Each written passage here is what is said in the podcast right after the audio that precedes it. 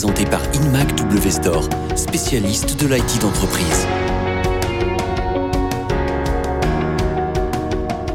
On se retrouve pour la seconde partie de cet épisode de Parlons IT dédié à Chrome OS Flex, une solution Google qui promet des gains importants aux entreprises qui souhaitent moderniser leur parc informatique tout en réduisant les impacts économiques et environnementaux.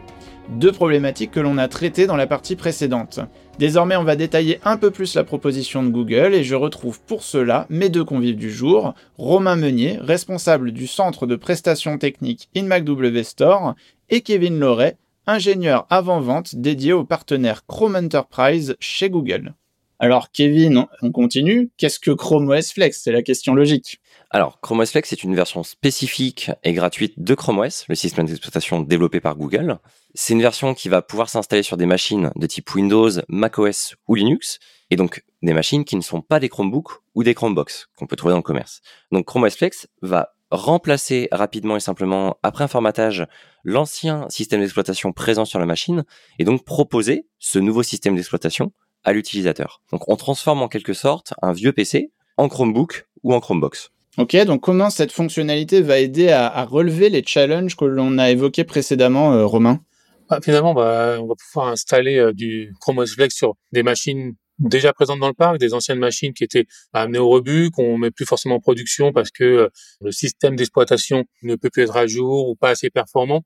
Grâce à cette solution, les machines qui étaient peut-être obsolètes en fin de vie peuvent retourner en production, sont fonctionnelles et tout ça va permettre d'opérer une modernisation de son parc informatique tout en ayant un impact économique fort parce qu'on n'a pas besoin de racheter de matériel, mais c'est un impact environnemental car pas d'achat de nouveau matériel. On va vraiment investir sur la partie software et plus sur la partie hardware. On remet au goût du jour des machines qui étaient condamnées au rebut, mais du coup, si ce sont de vieux PC, on peut penser que les performances informatiques, on en parlait euh, précédemment, mais on peut penser que ces performances informatiques, je sais pas, les cartes graphiques, les processeurs, la mémoire, etc., ne va plus être adaptée aux, besoins de l'opérationnel, aux besoins du métier. Est-ce que réinsérer de vieilles machines dans le parc informatique, c'est finalement pas choisir de mal équiper ses collaborateurs, Kevin? Non, justement, c'est vraiment l'un des nombreux avantages de Chrome OS Flex. Tout d'abord, Chrome OS, c'est ce qu'on appelle en fait un OS cloud natif. Ça veut dire quoi? Ça veut dire qu'on va privilégier dans son quotidien l'usage du navigateur et donc l'usage des applications de type web à travers le navigateur. Donc c'est une autre façon de penser l'usage de l'informatique qu'on connaît aujourd'hui puisque bah, de nos jours on a de plus en plus d'applications de métier qui tournent sur le cloud.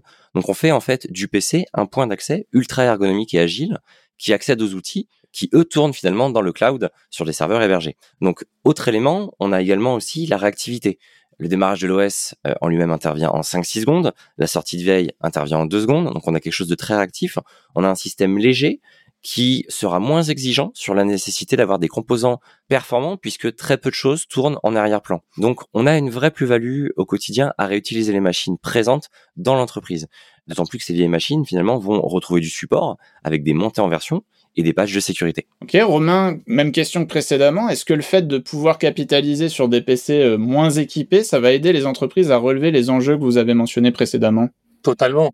Bah, économique, euh, forcément, parce que bon, on a des machines qui sont donc moins suréquipées, moins performantes, donc forcément moins chères, surtout si on utilise du parc déjà présent. Là, le coût, il euh, n'y bah, a pas, y a pas un double coût. Mais derrière, qui sont moins énergivores. Donc, quand on parle de RSE, là, on est totalement dedans, moins de consommation d'énergie. Donc, mais finalement, c'est aussi un coût moindre parce que l'énergie, on paye aujourd'hui. Donc, oui, on rentre totalement dans, dans ces enjeux. Vous avez parlé aussi de réduction de la facture énergétique. Est-ce qu'on a des preuves de ça, euh, Kevin? Alors on a effectivement un très beau retour d'expérience dans l'usage de Chrome OS Flex qui nous vient d'un de nos clients norvégiens, la chaîne d'hôtel Nordic Choice Hotel. Alors cette grande chaîne d'hôtel en fait devait remplacer tout son parc informatique et donc ils ont finalement fait le choix de réutiliser les machines et de les transformer avec Chrome OS Flex.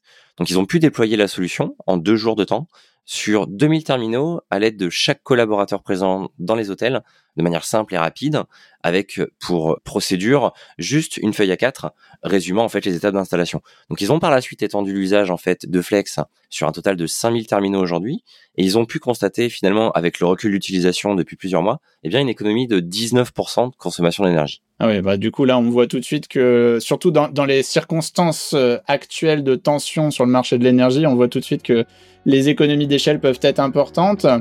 Mais quand une entreprise fait le choix de changer son parc informatique, il y a d'autres enjeux qui rentrent en ligne de compte, comme la sécurité ou même la facilité de gestion.